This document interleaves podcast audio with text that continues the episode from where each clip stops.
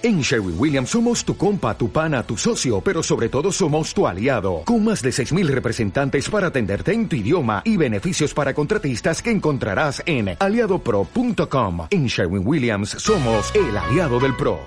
Y ya estamos en agosto, con mucho calor, que para eso es agosto. Y aún vivos, aunque algunos por poco. Pero podría ser peor. Godzilla ha vuelto a aparecer y va directo a tierra firme.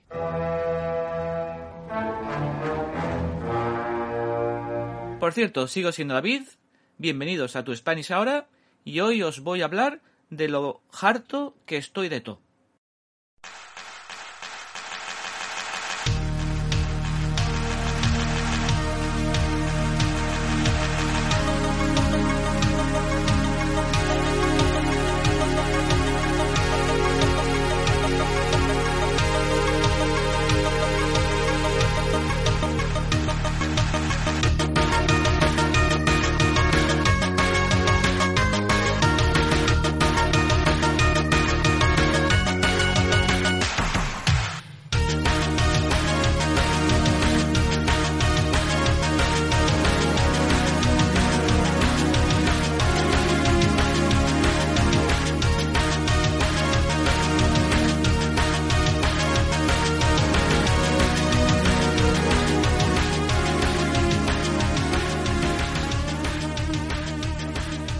La palabra harto, H-A-R-T-O, puede ser un verbo, un adjetivo o un adverbio. Empezamos bien, ¿eh? Tres cosas, la misma palabra. ¿Empieza a caerte mal el español? Siento el lado oscuro crecer en ti. Bueno, pues eso, que harto puede usarse de tres formas. Pero aunque parece complicado, pues no lo es tanto. Os lo explico con ejemplos. Harto como verbo. Eh, su infinitivo es hartar se usa como significado de saciar el hambre o la sed. Vamos, que has comido o bebido mucho y ya no tienes hambre o sed. Eh, toca tener una buena siesta, por ejemplo. También se usa para expresar satisfacer el deseo de algo, fastidiar o cansar a alguien o dar con abundancia desmesurada. Unas frases de ejemplo. Nunca me hartaré de comer todos los días helado de turrón basado en hechos reales. Y luego pasa lo que pasa con esos kilos que aparecen de sorpresa. Otra, otro ejemplo. Muchas veces me harto de oírte quejarte tanto, que significa que te cansas, de oír siempre a alguien quejarse. Vamos con el siguiente, harto como adjetivo. Se emplea con el significado de agobiado o cansado, de saciado de comida o de bebida, o como sinónimo de mucho o abundante. Un buen truco es que harto va acompañado, bueno, de este harto va acompañado de un verbo. Así, el verbo, pues hace de verbo, eh, lógico. Y la palabra harto, pues ya sabemos que hará de adjetivo, porque los verbos juntitos rara vez los hay. Pero como dicen los gallegos, gente de Galicia, a ver los hayos. Pero son raros. Esto último lo añado yo. Ejemplos. Estoy harta de comer sopa.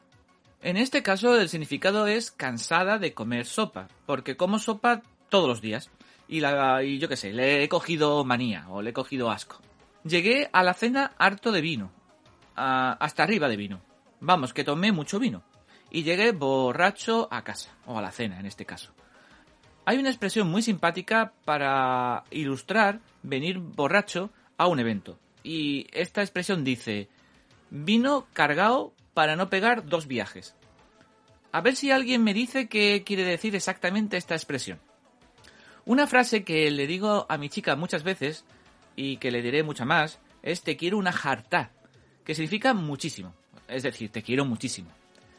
Esta, en esta ocasión, jarta se escribe con J y la vocal fuerte es la última A, deletreándose como J A R T. Esta variación es una forma que tenemos los andaluces de decir la palabra harta. Em, otra variante que también se dice en andaluz es pechá. P-E-C-H-A. Con la vocal también fuerte, o con la vocal fuerte también al final, en la última A. Vaya pechá de llorar que me he pegado. Sería en andaluz, pero en español sería vaya hartada de llorar me he pegado. Y el último, Harto como adverbio.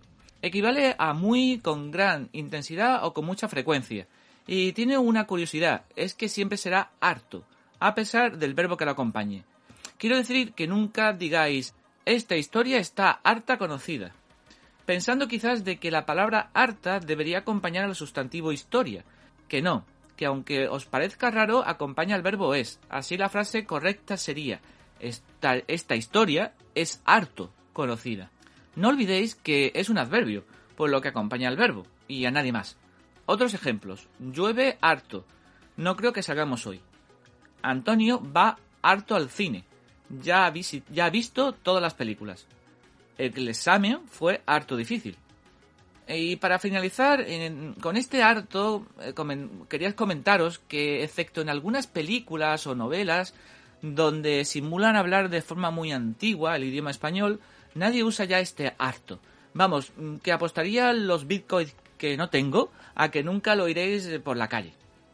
Y ahora vamos al subjuntivo, porque mm, ¿qué sería la vida sin subjuntivo? Pues una vida mejor. Como decía en aquella película, aquí se viene a morir.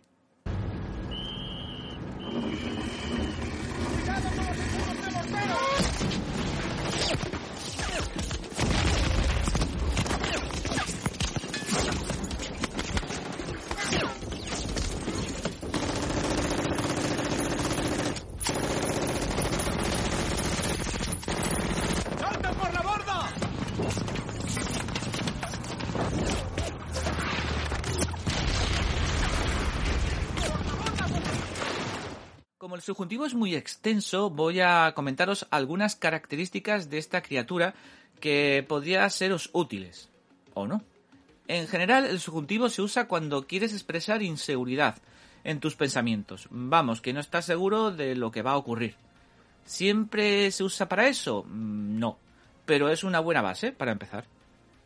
Vamos con otra. El subjuntivo no tiene futuro. A ver, quiero decir que no existe el futuro de subjuntivo eh, como si existe, por ejemplo, el futuro de indicativo.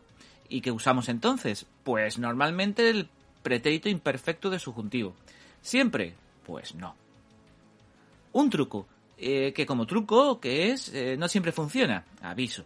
Una frase donde hay un verbo indicativo en afirmativo más un que, el segundo verbo casi casi siempre sería subjuntivo. Mm, siempre. Mm, he dicho casi. Voy a repetir la combinación. Sería un verbo en indicativo, en afirmativo, más un que, más un verbo en subjuntivo. Último punto. Lo mismo pero con un verbo en indicativo en negativo, más que.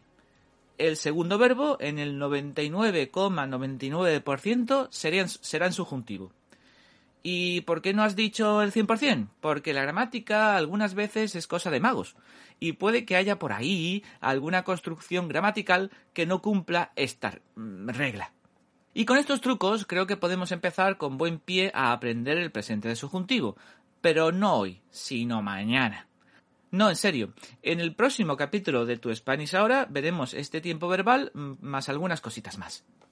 Bueno, y con esto me despido hasta el próximo programa, recordándoos que os voy a dejar una pregunta en Facebook, que por ahora nadie ha visitado, muy mal, y que posiblemente, aunque no seguro, vaya, uy, subjuntivo, vaya a tomarme el resto de agosto eh, de descanso.